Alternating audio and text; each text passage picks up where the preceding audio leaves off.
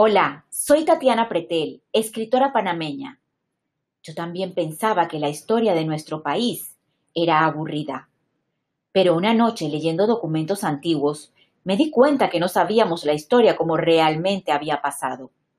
Entonces me convertí en la espía de historias y decidí viajar en el tiempo a través de los siglos. ¿Me acompañan?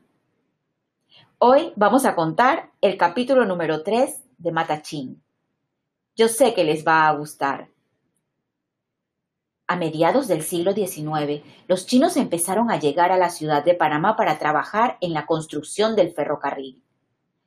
Caminaban unos atrás de otros, en forma de procesión por las calles.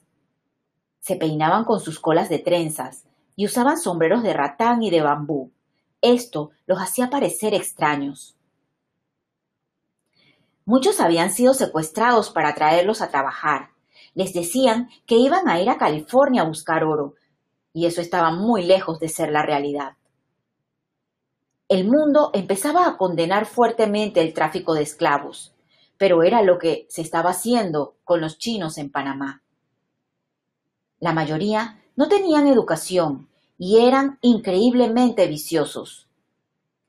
Todos los chinos fueron ubicados entre los ríos Chagres y Obispo, en el pueblo de Matachín, a lo largo de la línea del ferrocarril.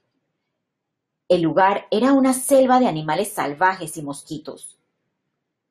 No contaban con condiciones sanitarias.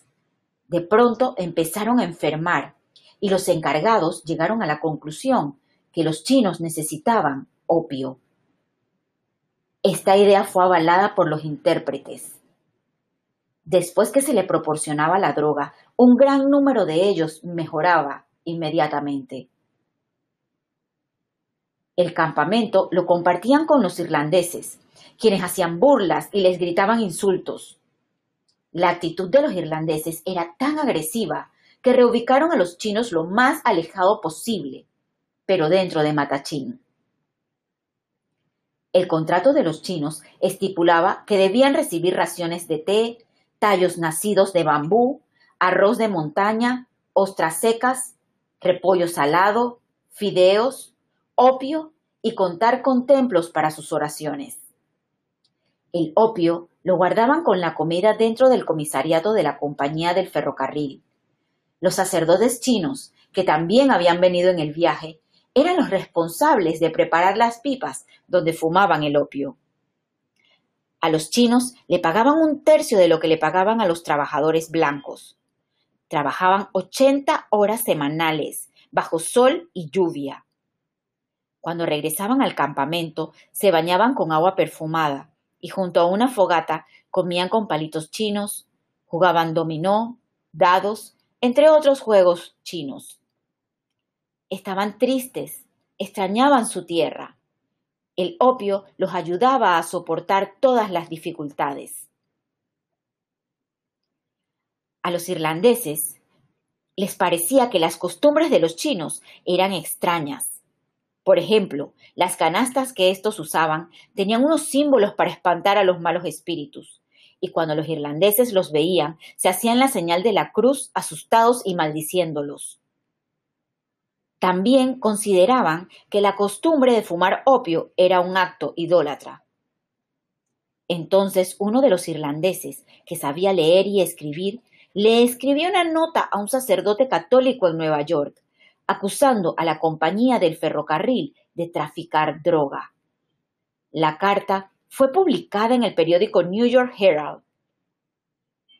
La compañía del ferrocarril no le prestó atención a esta situación hasta que el contador les dijo que los 15 gramos de opio que le daban a cada chino representaba 150 dólares diarios. Enseguida empezaron a tomar correctivos y ordenaron al ingeniero George M. Totten que suspendiera el suministro de opio, pero Totten sabía que esto podía causar una tragedia y escribió una nota explicando el por qué no se debía suspender el opio a los chinos. Pero lamentablemente cayó enfermo y no pudo entregar la nota. Esta historia continuará. Interesante, ¿verdad? La mayoría de los datos han sido sacados del libro Presencia China en las construcciones del ferrocarril y del Canal de Panamá por Berta Alicia Chen. Gracias por escucharme y por viajar conmigo en el tiempo a espiar la historia.